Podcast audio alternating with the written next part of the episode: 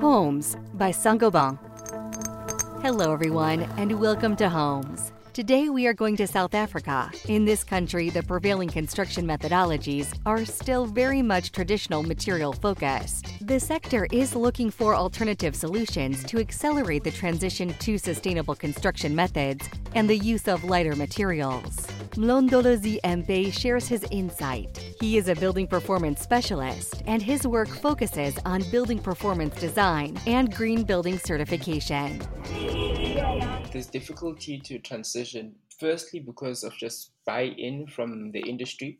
Industry is used to certain norms and they've trust certain products. So now with new alternative products, you also have to get through the process of vetting it uh, through our building codes here, which the NHBRC. So the uptake of exploring alternative products is not that open yet. Yes, it's starting to creep in. I know some people are exploring mass timber structures, some people are exploring frame structures, and then also there's an exploration around different types of brick structures. But the key thing that's causing a difficulty in transition is more centered around people are used to buying a certain product, they're used to making money in a certain way. So now I think they haven't figured how to actually create value and the value chain around new different products the relationship with housing and structure, and especially depending on which demographic you're looking at.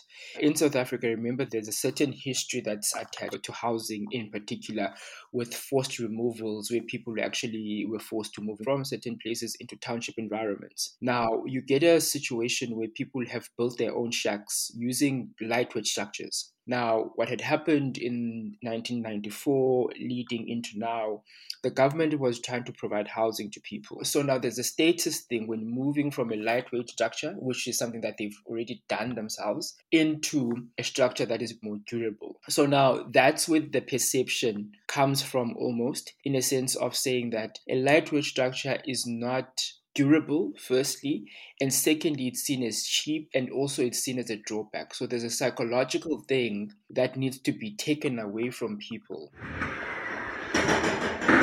The evolution of construction in South Africa, it needs to be a relationship between private and public sector, especially when you start looking at public buildings. I think that's where they could actually sell these different types of construction methodologies, different types of materials where they can actually, when you're using public buildings, like for instance, your town halls, your community centers, if those materials are introduced in public buildings that those people inhabit in those spaces, because if you look at in those environments, there's community centers, there's clinics, there's all types of public buildings which are basically being built, but they're being built with brick and mortar. So if we start changing the mentality of those people and say, cool, we've built these facilities around you using lightweight material. So there is value in the lightweight material, so they're durable. Therefore, we can actually now start building these houses that we're offering you with lightweight material too, then that perception might fall away.